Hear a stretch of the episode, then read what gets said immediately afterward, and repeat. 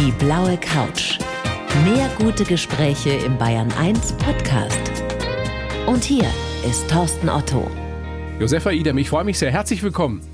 Ich freue mich, heute dabei zu sein. Hallo aus Italien. Italien. ich glaube, glaube, da fangen viele von uns schon an zu träumen. Sind Sie gerade zu Hause ähm, in der Nähe von Ravenna, glaube ich? Können Sie das Meer sehen von da, wo Sie gerade sitzen?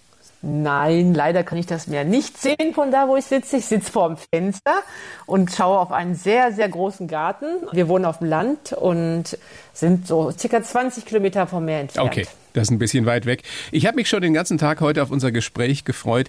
Eine Legende auf der virtuellen blauen Couch und Gott sei Dank noch eine lebende. Sie sind ja nun wirklich eine der erfolgreichsten Sportlerinnen aller Zeiten. Das ist jetzt die Außensicht von uns anderen. Hilft Ihnen das, dass Sie schon so viel erreicht haben in Ihrem Leben in diesen seltsamen Zeiten? Also man muss das ja auch mal ein bisschen ähm, klären. Ich habe an acht Olympiaden teilgenommen und das ist sicherlich schon eine sehr, sehr große Leistung gewesen. Absolut. An Resultaten, wenn ich mich mit anderen Sportlerinnen vergleiche, die haben natürlich da auch in Mannschaftsbooten sehr, sehr, sehr viele Medaillen mehr gewonnen als ich. Aber ich bin stolz auf mein Gold, auf meine zwei Silber, auf meine zwei Bronzemedaillen. Und die Tatsache, dass die Karriere so lang gewesen ist, glaube ich, die hat es auch bewirkt, dass ich sehr, sehr viel daraus gelernt habe. Ich glaube, ich habe erst erst so spät aufgehört mit dem Sport, weil ich immer jedes Jahr noch was dazu gelernt habe, wie ich über meine Grenzen hinausgehen kann, wie ich auch mhm. an meiner Einstellung arbeiten kann. Und das hilft mir heute noch auf jeden Fall, vor allen Dingen in dieser Zeit. Mhm. Am Wochenende war ja Super Bowl äh, und Quarterback Tom Brady, der war zum zehnten Mal, glaube ich, mit dabei. Der ist ja auch schon 43. Dirk Nowitzki, die Basketball-Legende, der war mit über 40 noch in der NBA. Sie waren mit 48 bei den Olympischen Spielen in London mit dabei. Was ist das Geheimnis, dass man eine Karriere so lange so erfolgreich betreiben kann? Ich habe das gesehen mit Tom Brady. Ja, Wahnsinn, oder? Haben, oh, 43, das ist doch noch ein junges Küken, habe ich mir gedacht. Und äh, ja, was ist das Geheimnis? Also das Geheimnis ist erstens mal immer auf ein Ziel hinzuarbeiten. Klar hatte ich immer die Goldmedaille irgendwie vor Augen, aber dann wusste ich aber auch, dass ich jeden Tag an meiner Motivation arbeiten muss und habe also auch jeden Tag es genossen, an meiner Leistung zu arbeiten, zu merken, wie das Boot anfing zu laufen, zu sehen, wie ich Lösungen finden konnte, zusammen mit meinem Mann, der ja die ganzen Jahre über, seit ich in Italien bin, also für die Dauer von sechs Olympiaden mein Trainer gewesen ist. Und ich denke, dass es einfach so dieser Mix war von viel Studium. Mein Mann hat wirklich immer studiert und auch äh, geforscht, wie das Training besser gestaltet werden kann, wie das Equipment besser entwickelt werden kann. Wir haben alles mit unseren zwei Kindern gemeinsam gemacht. Die sind immer mit uns dabei gewesen. Wir mussten super organisiert sein ich habe teilweise auch mal Motivationsprobleme gehabt und da musste ich drüber hinwegkommen. Teils habe ich mit einem Psychologen zusammengearbeitet, teils habe ich da selber Lösungen zugefunden. Und das heißt also immer beim Detail geblieben, immer hm. nach allen Möglichkeiten äh, Ausschau gehalten, wie wir was verbessern können, aber auch immer Spaß dabei gehabt. Wir haben, es hat uns Spaß gemacht. Das war toll. Es war einfach toll. Das war eine ganz aufregende Reise. Das ist interessant, dass Sie den Spaß ansprechen, weil ich weiß von Dirk Nowitzki und ich habe von Tom Brady gelesen, dass die wirklich unglaublich diszipliniert sind, dass das fast schon asketisch ist, was die da getrieben haben über viele Jahre. Das war bei Ihnen nicht so? Ja klar, aber deswegen kann man ja trotzdem Spaß an der Sache haben. Es ist ja für manche Leute ist ja gerade das der Spaß, dass die sich einbringen können und wirklich diszipliniert und sauber arbeiten. Ja, ja. und im Verlauf ist das anstrengend, aber hinterher ist das toll. Ne? Das muss man also muss man ein bisschen Masochist oder Masochistin sein, um so erfolgreich über so lange Zeit zu sein? Ich meine, man muss sich quälen können, oder?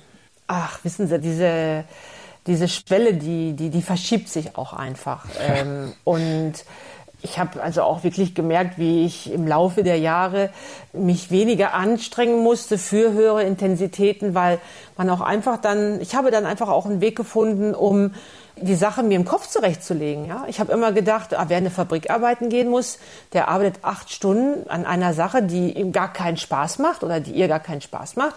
Und ich strenge mich mal so 50 Minuten intensiv an in so einem Trainingsprogramm, weil das wahre Programm ist ja meistens nicht länger als 50 Minuten, eine Stunde, wo man dann auch nicht die ganze Zeit sich extrem anstrengen muss.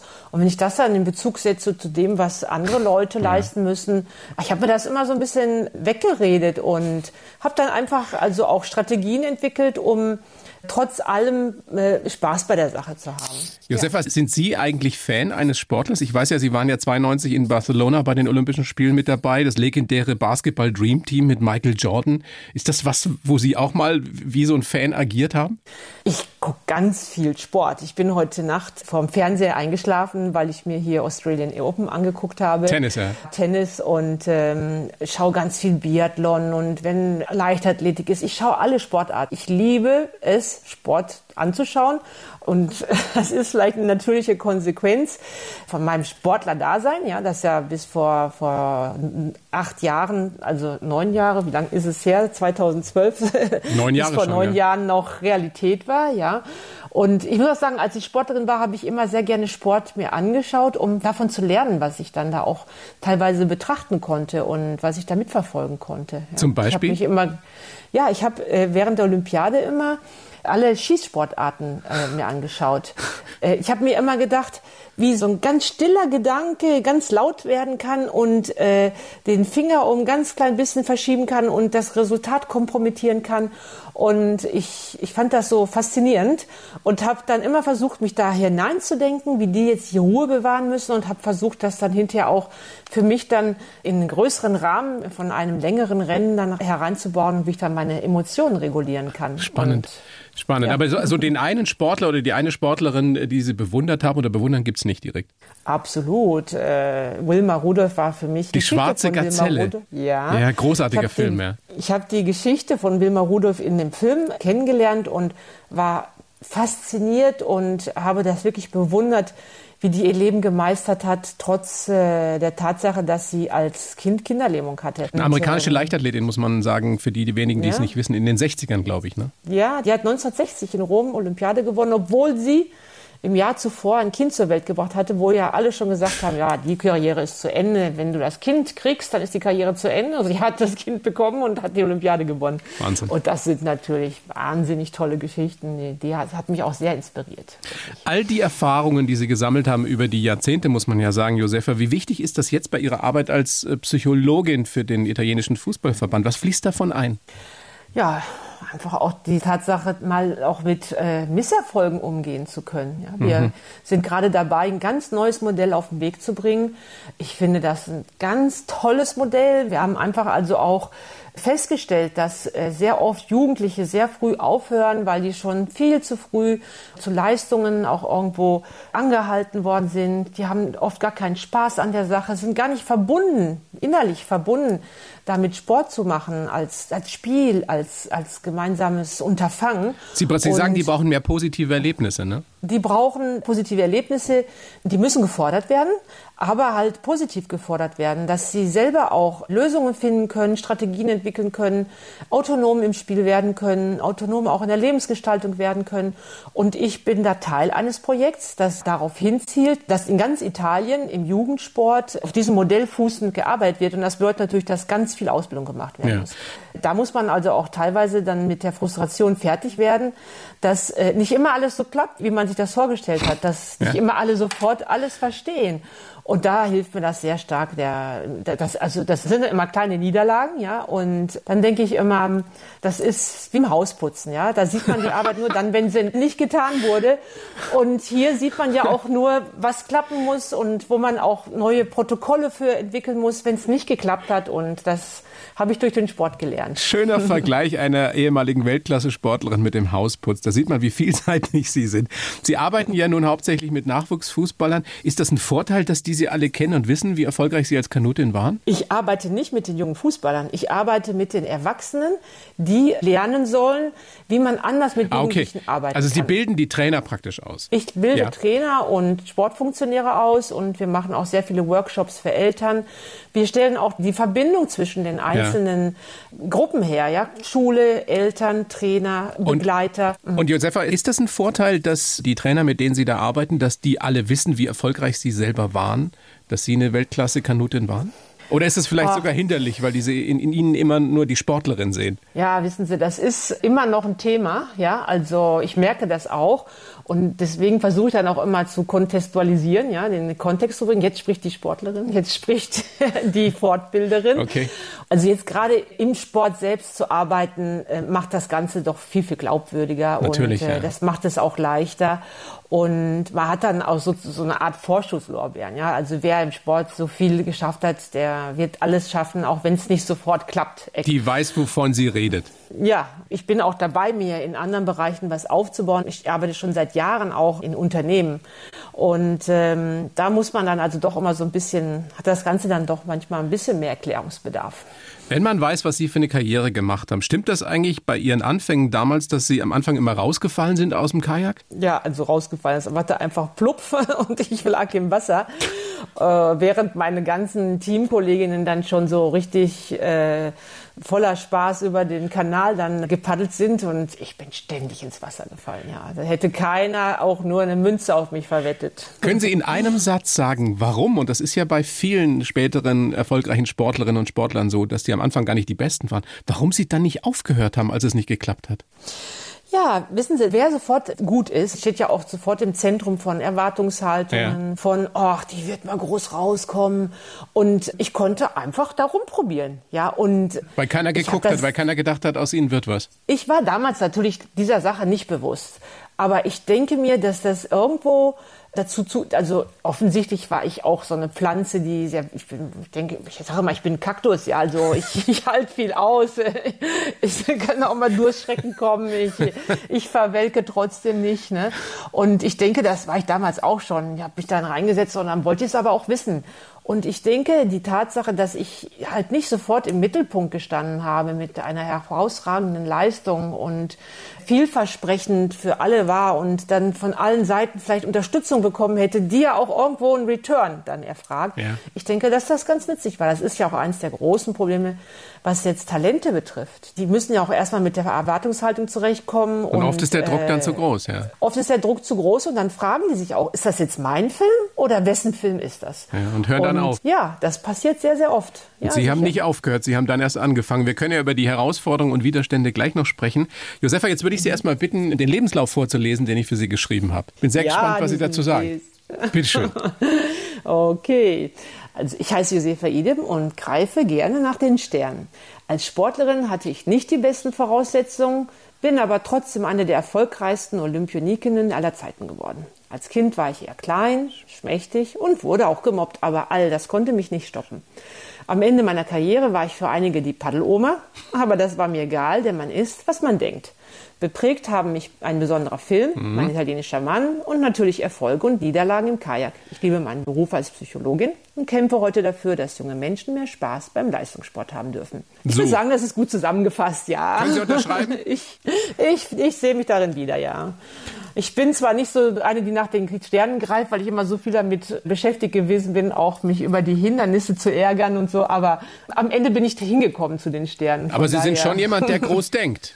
Also so das kleine Detail äh, hat sie meistens nicht so interessiert, sondern sie wollten schon immer den anderen zeigen, was sie drauf haben. Ich denke, das war nicht sowohl als auch, sondern nicht entweder oder, sondern sowohl als auch. Also ich denke, dass ich schon das Große und Ganze im Blick hatte und habe aber auch den Blick fürs Detail gehabt. Und ich denke, dass das genau das äh, ist, was man auch braucht, um auf lange Sicht dann also auch äh, erfolgreich zu sein. Hm. Fangen wir doch mal ganz vorne an. Josefa Idem, geboren am 23. September in Goch in NRW, in, also Nordrhein-Westfalen, aufgewachsen dann in ja. Hamm in Westfalen. Der Papa war Polizist. Was hat er Ihnen mitgegeben? Mein Papa war Polizist, das hat er mir mitgegeben, ja. Also den Respekt, dass Regeln respektiert werden müssen. Mhm. Und äh, der war immer ganz, ganz äh, streng, was das so nach Hause gehen betraf. Ja, also nach Hause kommen, wenn gesagt wurde, 7 Uhr zu Hause, wenn wir fünf oder sieben zu Hause waren, dann war wirklich. Wow. Also Disziplin war groß geschrieben. Und ich habe mir sagen lassen, er war, nicht, in der Bude, ja. er war nicht unbedingt ein Optimist, ne? Nein, der war überhaupt kein Optimist. Er hat immer gesagt, auf unsere Tür könnte man Pech schreiben. Und äh, ich als kleines Mädchen war immer so ein Riesenoptimist. Ich habe gedacht, ach, das ist so schön, alles, alles toll, schön, dass wir uns haben. Und er, oh, das stimmt doch gar nicht. Ne? Und äh, ja, das war nicht leicht. Das hat sich mir auch irgendwann mal eingeprägt und da musste ich hart dran arbeiten, diese negative Erwartungshaltung wieder wegzukriegen. Ja. ja. Haben Sie von ihm den Ehrgeiz, was Besonderes aus Ihrem Leben zu machen? Das auf jeden Fall, ja. Er ist ja dann zur Polizei gegangen, er hat es dann auch geschafft, in den gehobenen Dienst zu kommen und war da sehr, sehr ehrgeizig. Wirklich, äh, das war eine Tortur mit ihm in den ersten Jahren in der Grundschule. Und ich bin dann äh, auch keine gute Schülerin gewesen und habe dann aber hinterher alles wieder gerade gebogen und äh, habe wirklich sehr viel Ehrgeiz gehabt. Ja, ich hab, war immer sehr ehrgeizig. Ja. Wir haben das ja vorhin schon anklingen lassen. Sie haben mit elf angefangen mit dem Kajak, sind am Anfang gar nicht so gut gewesen, haben dann weitergemacht. Wir haben diesen inspirierenden Film angesprochen über Wilma Rudolph, die schwarze Gazelle. Wie wichtig sind denn solche Geschichten als Inspiration für Sie gewesen, um dann dran zu bleiben? Also ich muss sagen, die Geschichte von Wilma Rudolph, die habe ich äh, erst kennengelernt, als ich schon in Italien lebte. Okay. Und ich muss sagen, das war für mich damals wirklich, als ich so eine junge Sportlerin war, war das, es war wirklich schwer. Also ich habe das wirklich noch als eine sehr, sehr anstrengende und frustrierende und teilweise auch traurige Zeit in Erinnerung, trotz all der schönen Dinge, die ich mit meinen Teamkolleginnen auch erlebt habe. Ich habe beim Schreiben meiner ersten Autobiografie erstmal gemerkt, wie viele tolle Sachen ich erlebt hatte, ja. weil eigentlich die Farbe, die mir so vor den Augen so erschien, war halt so eine graue Zeit, so anstrengend. Okay. Und, wie erklären ähm, Sie sich das im Nachhinein, dass Sie das so grau in Erinnerung haben oder hatten? Ja, weil ich wirklich unter den Erwartungshaltungen sehr stark gelitten habe, weil ich den Spaß an der Sache immer mehr verloren habe und weil ich dann an einem gewissen Zeitpunkt mich gefragt habe, ja, für wen mache ich das? Mache ja. ich das denn für mich oder ja, bin ich denn ohne Resultat dann nichts wert? Ja, ähm, ist das der Film, in dem ich mitspielen möchte? Und dazu kommt, Sie und, sind ja auch wohl gemobbt worden in dieser Zeit als Jugendliche oder als junges Mädchen. Ja, als Jugendliche. Das war damals, äh, ich, ich hatte das, ich habe das sehr oft erzählt, dass ich zu einer Zeit in den Sport hereingekommen bin, als man als junges Mädchen alles ausprobieren durfte, aber keiner hat einen über den Preis informiert. das war sehr teuer, sozusagen. Warum? Der Preis war, ja, der Preis war einfach, dass das passieren konnte, wenn man also auch so ein bisschen eine Veranlagung hatte, dass man dann nicht so richtig als Mädchen wahrgenommen wurde. Ach so, weil sie Muskeln gekriegt haben vom Rudern, also vom Kajakfahren. Ja, ja, so, so, so, haben die das gesagt, wenn ich mir die Bilder angucke. Ich war so eine Bodenstange. Eben, aber sie waren doch dünn. Das ist ja, ja, aber das ist einfach in einem in einem Kraftsport, so wie ich damals, herausragend die deutsche Meisterschaft gewonnen zu haben, mit 15 Jahren. Und äh, die Tatsache, dass dann die Vereinskollegen das nicht so toll hingekriegt haben, da sind damals für mich Dynamiken losgetreten worden, die ich einfach nicht in irgendein Bild hereingekriegt habe, in dem ich mich wohlgefühlt hätte. Ja, Neid ist leider immer ja. noch die höchste Form der Anerkennung, die man in diesem großartigen Land oft kriegt. Das hätte mir damals mal jemand sagen müssen, aber ich habe mich ja dann... ich war nicht dabei, ich war genauso alt. Ich kann mich da gut erinnern. ich habe mich damals natürlich mit diesen dummen Kommentaren identifiziert. Damals gab es das noch gar nicht so Mobbing, ja? ja. Heute ist man sich der Tatsache ja bewusst, dass da unter den Kids manchmal richtig schön harte Sachen ablaufen. Ja. Und ähm, von daher, ich hatte nirgendwo Unterstützung, Schutz oder einfach auch nur mal so, so, so ein Kommentar, ne? Ach, guck mal, die sind doch nur neidisch, ja. Und mhm. ähm, haben Ihre Eltern das, das, das, nicht hingekriegt oder haben die da nicht mit Ihnen drüber erzählt. gesprochen? Ja, mhm. aber das muss ja auch mal in den Zusammenhang gebracht werden. Der Sache muss man sich auch erstmal bewusst sein, ja. Und meine Mutter ist immer für mich da gewesen. Ich habe auch viel mit ihr gesprochen und ich kann mich gar nicht erinnern, ob ich das zur Sprache gebracht habe. Sie war immer unterstützend da. Aber das hat in mir genagt. Und das ist ja auch nicht immer so, dass man das in Worte kleiden kann, was tief in einem ja. drin an ja, einem nagt. Ja? Manchmal, manchmal schämt man sich ja auch dafür. Ich denke, ich habe mich auch dafür geschämt, zugeben zu müssen, dass die anderen mich dann so teilweise gehänselt haben. Fanden Sie sich denn selbst dann irgendwann auch hässlich? Nein, gar nicht. Aber was nützt das, wenn einem das nicht auch irgendwo äh, bescheinigt wird? Ja. ja. Und ähm, das ist für alle ein schweres Alter. Ja. Und ähm, ich habe das einfach, dass diese Erinnerung hat sich vor alle anderen schönen Erinnerungen geschoben und erst die Tatsache, dass ich dann irgendwann meine Autobiografie geschrieben habe und nochmal zurückgegangen bin und mich dann rückwirkend, rückblickend um das junge Mädchen kümmern konnte, ja. das damals ja fürchterlich gelitten hatte. Das kann man nicht anders sagen. Ja, Schreiben das hilft manchmal, ja. Ja, und äh, da habe ich erst mal gemerkt, dass also die Zeit viel, viel facettenreicher und bunter war. Wie schade, ne, dass man diese Zeit dann in diesem Alter, und es geht ja ganz, ganz vielen so, eben gar nicht so wirklich genießen kann. Sie waren immer noch ein junges Mädchen. 1984 waren Sie, glaube ich, gerade 20 oder noch nicht mal 20. Da haben Sie in Los Angeles Bronze für Deutschland gewonnen im Doppel. Wie erinnern Sie sich daran, an diesen ersten richtig großen Erfolg?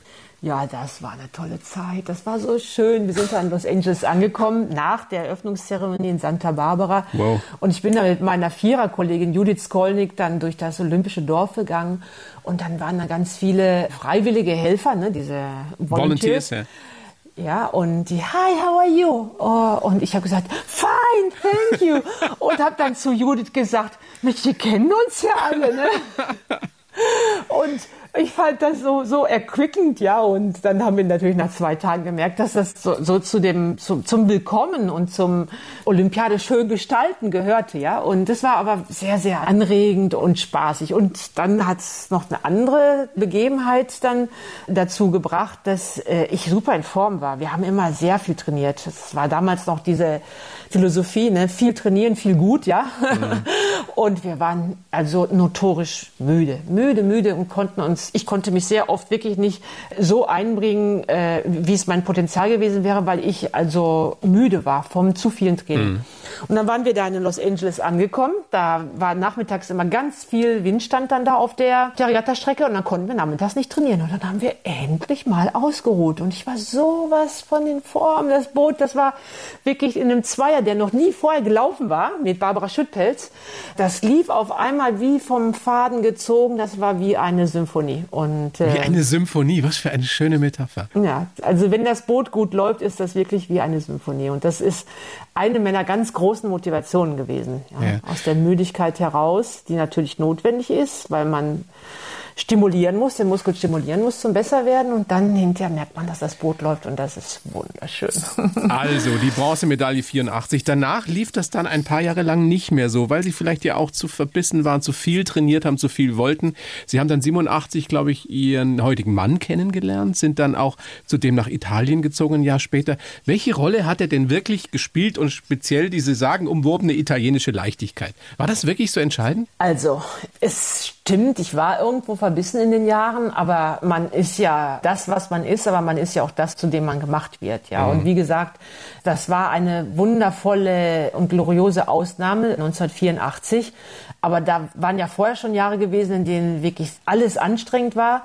Und äh, anschließend äh, haben, sind dann da Jahre gefolgt, die noch anstrengender waren. Ja, da bin ich dann mit zur Polizei gegangen, habe mit der Ausbildung begonnen und äh, habe wirklich nur noch in der Polizeischule gelebt am Leistungszentrum in Duisburg gelebt und im Auto, um von einem Ort zum anderen zu kommen. Und ich war so müde und hatte überhaupt kein Privatleben. Und da war immer der Druck hinter. Ja, ich wollte natürlich auch mein Talent zum Ausdruck bringen und ähm, wollte aber auch irgendwo auch was vom Leben haben. Na klar, Sie waren ein junges und, Mädchen, eine junge Frau. Ja, und das wird dann immer als mangelnde Motivation ausgelegt, ja, und da war ich nicht mehr mit, da war ich nicht mehr auf dem Karren. Und dann habe ich meinen Mann kennengelernt und der hat mich dann auch gefragt, ja, wie geht das denn, was machst du denn? Und ich sag, ja, ich trainiere mal ganz viel und jetzt bin ich mal gerade eine Regatta gefahren in Brandenburg, da bin ich endlich mal so gefahren, wie ich dachte, wie ich sollte super aus dem Start raus, nicht so wie so eine Schlaftablette und bin dann am Ende so ein bisschen eingebrochen, bin aber siebte geworden, mit sieben Zehnteln von der Weltmeisterin entfernt. Und mit der Leistung kann ich eine Weltmeisterschaftsmedaille gewinnen. Und mein Trainer, der hat mich da total angemacht. Und ja, was soll das denn? Und dann hat er mich angeguckt und sagt, ja, aber bei all dem, wann lebst du denn? Und ich habe gesagt, mhm. ja, weiß ich nicht. Gar Entscheidende nicht, ne? Frage, wann lebst du mhm. eigentlich? Ne? Ja, und da haben wir dann uns dazu entschieden, also das hat natürlich gepasst menschlich. Ja, ich wäre nie nach Italien gegangen, wenn das nicht äh, für mich der Mann des Lebens gewesen wäre. Und äh, war es ja. Wir sind ja immer noch glücklich verheiratet. Ja, Gratulation. Und, äh, von daher dann haben wir uns dazu entschlossen, das mal gemeinsam auszuprobieren, wie wie viel wir da so zum Ausdruck bringen können. Und dann ist dann auch eine Arbeit draus geworden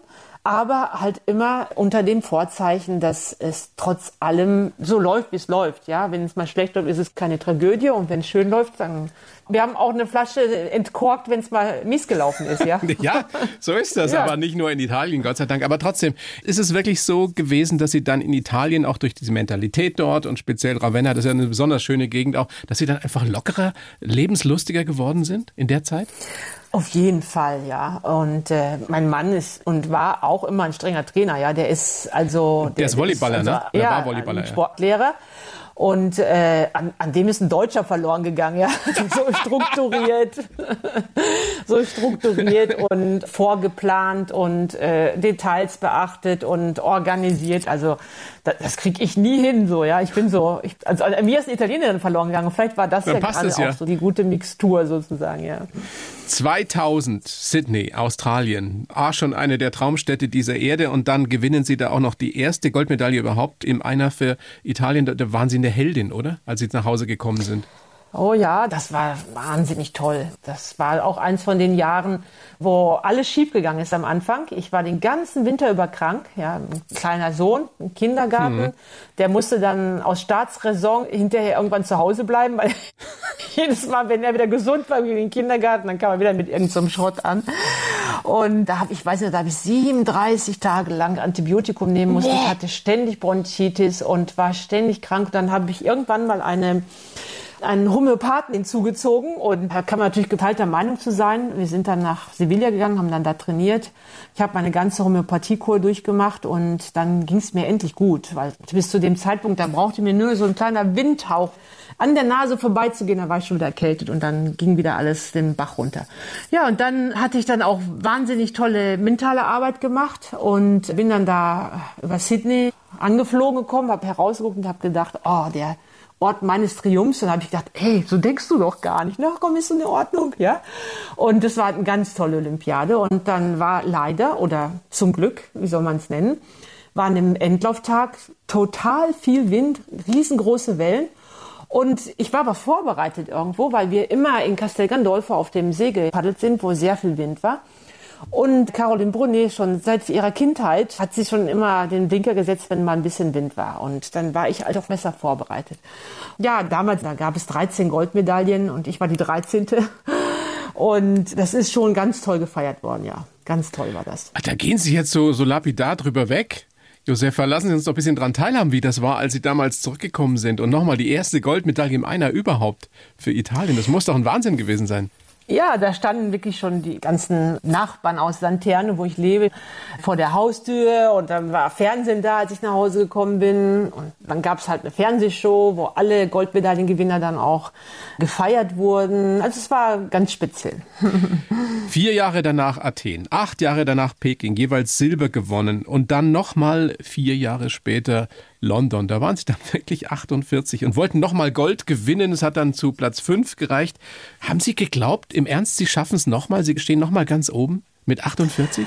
Also man kann in solchen Momenten nicht klein denken. Ja, wenn ich jetzt sagen würde, ich will dritten Platz machen, so genau kann man ja gar nicht gucken, ja. Also man muss immer, man muss immer groß denken. Kleiner Witz von alleine.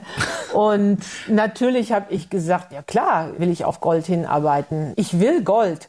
Und ich muss ganz ehrlich sagen, in den Jahren zwischen Peking und London hat dann so ein ganz klein bisschen dieses, dieser Genuss gefehlt, den ich die ganzen Jahre vorher immer gehabt habe, beim Training auch. Ich war wirklich progressiv immer ein bisschen müder und teilweise auch haben sich die Qualifikationskriterien für die einzelnen Regatten dann geändert. Das hat dann also sehr oft den Vor- und den Zwischenlauf innerhalb von anderthalb, zwei Stunden gebracht. Und das war für mich schwieriger. Ich habe ja nicht so viele Patronen auf einmal. Ich musste immer, ich konnte nicht so oft hintereinander schießen, ja. Ja, na, man wird dann doch nicht jünger, ne? Ja, und da war das teilweise wirklich sehr, sehr schwierig, frustrierend habe auch sehr viel gelernt in der Zeit, dass, wie ich es ja eingangs schon sagte, ne, mit Frustrationen umgehen, ja. ähm, mit Niederlagen umgehen. Und in der Zeit war es sehr, sehr nützlich, dass Kanusport immer nur dann viel Aufmerksamkeit hat, wenn man an einem großen Event teilnimmt, Olympiade, teilweise Weltmeisterschaft auch nicht immer. Und bin dann halt so ein bisschen müde gewesen. Und trotz allem bin ich da über mich hinausgewachsen. Und ich hätte ganz sicher auch mit zwei oder drei Details aufs Podium kommen können. Weil ich trotz der Tatsache, dass ich sehr müde war, immer daran geglaubt habe und wir haben wirklich nichts, nichts außer Acht gelassen. Und die kleinen Dinge, die wir außer Acht gelassen haben, okay, die haben dann einen hohen Preis gehabt. Wir haben zum Beispiel ganz, ganz spezifisch gearbeitet für den Vor- und den Zwischenlauf, weil das schon schwierig war, in den Endlauf zu kommen. Und weil da zwischen dem Vor- und dem Zwischenlauf nur anderthalb Stunden waren und da musste ich wirklich mit meinen Ressourcen haushalten. Und als ich dann endlich im Endlauf war, da habe ich gesagt, ja okay, ne, also das Ding ist zu Hause. Und hätten, ja. den Endlauf hätte ich mir auch mal ein bisschen mehr durchdenken müssen. Vielleicht hätte es dann doch noch ein bisschen mehr geklappt. Aber ich bedauere das nicht. Es nee, ist gelaufen, denn auch? es gelaufen ist. Großartige ja. Leistung, äh, fünfte bei Olympischen Spielen. Hat Sie das eigentlich jemals gestört, wenn irgendjemand, wahrscheinlich haben es die meisten Leute nur gedacht, Sie als, als Paddeloma bezeichnet hat?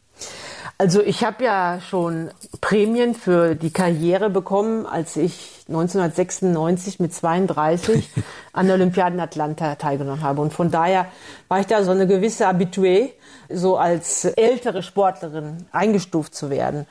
Und als ich mich 2003 für die Olympiade für Athen qualifiziert habe. Da hat dann mich ein Reporter, ein Journalist gefragt, ja, in Ihrem Alter, ne, was sagen Sie dazu? Und da habe ich ihn angeguckt und habe gesagt, wissen Sie, mir gehört die Zukunft. Großartiger Humor. Sehr, sehr ja, schön. Und ich, ich bin ja in der Tat danach also noch drei Olympiaden gefahren. Ich, ich bin ja danach äh, ja, also auch nochmal die Olympiade, was war das noch für eine? 2008 in 2000, Peking. Äh, ja, äh, das war, danach bin ich Athen gefahren, Peking und London. Ja. Nach noch drei Olympiaden, ja. Ja, da kommt man fast durcheinander, ne, wenn es so viele sind. Es ist wirklich ja. unglaublich, Josefa, acht Olympische Spiele, was Sie erreicht haben in Weltmeisterschaften, Europameisterschaften. Insgesamt, was waren es, glaube ich, 38 Medaillen? Bei Europameisterschaften, Ja, Weltmeisterschaften und Olympischen Spielen irre. Völlig verrückt. Ja. Sie haben so viel erreicht im Leben. Gibt es irgendetwas, was Sie bereuen, was Sie so im Nachhinein nicht mehr machen würden? Würden Sie nochmal in die Politik gehen? Ja, auf jeden Fall. Ich würde auf jeden Fall nochmal in die Politik gehen, auch wenn ich, sagen wir mal so, die Naivität der Sportlerin mit einem hohen Preis bezahlt habe. In die Politik gehen bedeutet, Allianzen aufbauen Mhm. zu können, sich auch absichern zu können, ja, unterstützt zu werden. Auch mit Intrigen Denn- umgehen zu können? Das gehört nun Ja. mal manchmal dazu wohl. Ja, da bin ich wirklich vom Scharfschützen vom Pferd geholt worden, weil ich habe immer geglaubt, dass man da an der Sache arbeiten muss. Aber da geht es vordergründig um was ganz anderes. Und dann mit der Restenergie kann man sich dann auch noch um die Inhalte kümmern. Aber ich denke, dass sich jeder auch irgendwie mit Politik auch aktiv machend beschäftigen soll, weil wir können nicht ohne Politik. Wir sehen ja gerade auch wieder, was unsere Politik in Deutschland, in Italien, überall sich daran schwer tut, Lösungen für die Pandemie zu finden. Und das sind politische Lösungen. Absolut. Und die Politikerinnen und. Politiker müssen sie treffen. Ich möchte, und ich glaube, die meisten von uns möchten nicht an der Stelle der maßgeblichen Politiker gerade sein. Wenn wir irgendwann, weil Sie es schon ansprechen, Josefa, diese Pandemie hoffentlich im Griff haben werden, was ist das Erste, was Sie machen werden, wenn es keine Beschränkungen mehr gibt? Ah, ich möchte schon so lange mal eine größere Reise machen und am allerliebsten mit dem Fahrrad. Aber das zögere ich schon so lange hinaus. Die Pandemie ist nur der, nur ein der, der, der, der hundertste Vorwand. Aber vielleicht mag ich es dann hinterher mal. Also so eine schöne Reise, ja, das wäre mal was. Wohin? Mit dem Fahrrad über, was weiß ich, mein Bruder, der macht sehr oft auch mal Fahrradtouren, ausgehend von da, wo ich lebte in Deutschland, nach Dänemark, nach Schweden. Er Ist auch bis nach Italien gekommen mit dem Fahrrad. Und ich finde das so toll, das möchte ich auch gerne mal machen. Das wird bestimmt passieren. Ich wünsche Ihnen das sehr. Josefa, bedanke mich sehr für dieses Gespräch. Nach Italien in die Nähe von Ravenna, von wo Sie aus das Meer nicht sehen können. Auch das haben wir ja schon erfahren am Beginn unseres Gesprächs. Das beruhigt mich ein wenig. Da wäre ich dann doch ein bisschen neidisch, wenn Sie auch noch das Meer sehen könnten, von da, wo Sie gerade sind. Aber ich kann es sehen, wann ich möchte. ja, das stimmt natürlich. Wie weit ist es weg? 20 Kilometer haben Sie gesagt? 20 Kilometer. Wir haben auch eine Wohnung am Meer. Ah. im Sommer halten wir uns dann schon mal Ja, hoffentlich auf, ja. geht das im Sommer. Aber davon gehen wir jetzt einfach mal aus. Vielen herzlichen Dank für das Gespräch und alles Gute. Bleiben Sie gesund. Es war mir eine Freude. Danke und alles Gute. Die blaue Couch, der Bayern 1 Talk als Podcast. Natürlich auch im Radio. Montag bis Donnerstag ab 19 Uhr.